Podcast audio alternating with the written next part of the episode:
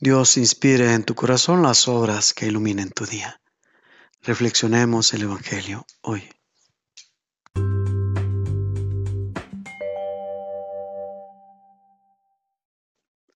Del Santo Evangelio según San Juan. Tanto amó Dios al mundo que le entregó a su Hijo único, para que todo el que crea en Él no perezca, sino que tenga vida eterna porque Dios no envió a su Hijo para condenar al mundo, sino para que el mundo se salvara por él. El que cree en él no será condenado, pero el que no cree ya está condenado por no haber creído en el Hijo único de Dios. La causa de la condenación es esta. Habiendo venido la luz al mundo, los hombres prefirieron las tinieblas a la luz, porque sus obras eran malas.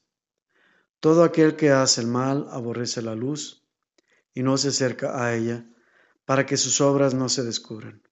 En cambio, el que obra el bien conforme a la verdad se acerca a la luz para que se vea que sus obras están hechas según Dios. Palabra del Señor.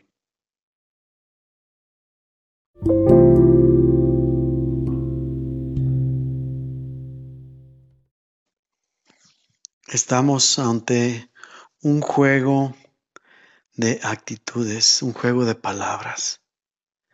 Luz y sombra en relación a obras buenas o malas.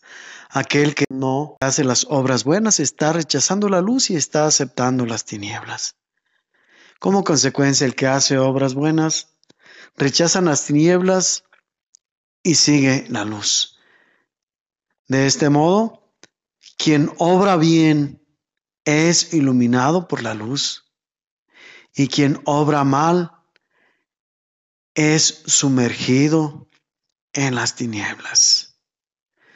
Y esto es algo que brota espontáneo dentro de la naturaleza humana. Desde que somos niños, hay algo en, nosotros, en nuestro interior, algo innato que nos conduce a reflexionar rechazando las tinieblas. Nos da miedo la oscuridad. Vean a los niños, obsérvenlos, platiquen con ellos y se darán cuenta que tienen miedo a la oscuridad. La oscuridad es inseguridad, es desolación, es sentirse solo, es saberse en medio de la nada. Y esto es lo que de manera innata infunde en los niños esa sensación de miedo y por lo tanto de rechazo a las tinieblas. Buscan la luz. Con la luz, en cambio, se sienten seguros, se sienten acompañados, se sienten protegidos, se sienten libres. Imaginemos por un momento, hagamos esta dinámica. Cerremos los ojos. Imaginémonos en una oscuridad plena, una oscuridad total donde abre los ojos y no puede distinguir nada. ¿Cómo te sientes? Ahora, cierra los ojos. Imagínate que estás en medio de la luz y empieza a reflexionar en tu interior. ¿Qué te provoca el saberte en medio de la luz, el saberte iluminado? ¿Sientes seguridad? Sientes confianza, sientes paz. Es algo tan sencillo.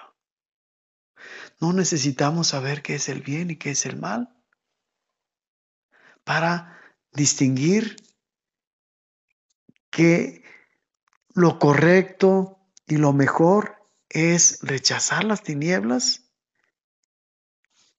y elegir la luz, rechazar el mal y elegir el bien. luego entonces, ¿por qué elegimos el bien? ¿Por qué buscamos la oscuridad para realizar ciertos actos, creyendo de manera pues absurda que nadie se dará cuenta porque las tinieblas nos protegen? Las tinieblas no te protegen, te aíslan, te atrapan, te roban la libertad, te atan.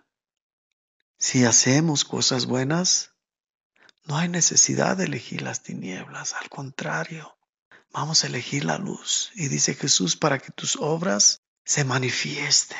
Pero ojo, al iluminar tus obras, lo que tienes que dar a notar es que Dios está obrando a través de ti.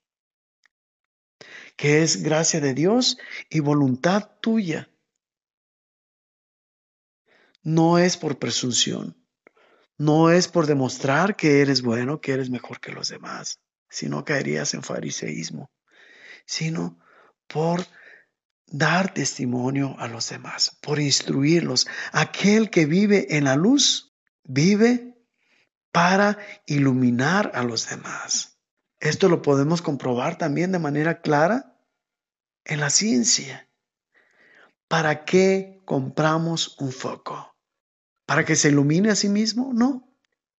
Es para iluminar a los demás. Luego entonces, cuando hagas el bien, piensa en esto. Y que esto sea tu fundamento y tu motivación. Primero, que es para estar con Dios en la luz, pero también para que otros, reconociendo la belleza y la bondad en estas obras que iluminan la luz, puedan saber optar por el bien. Y optando por el bien, elijan también a Cristo. Que la luz de Dios ilumine tu vida para que tu vida pueda guiar los pasos de aquellos que caminan contigo. Lo mismo que tú puedas ser iluminado por la luz de quienes te acompañan.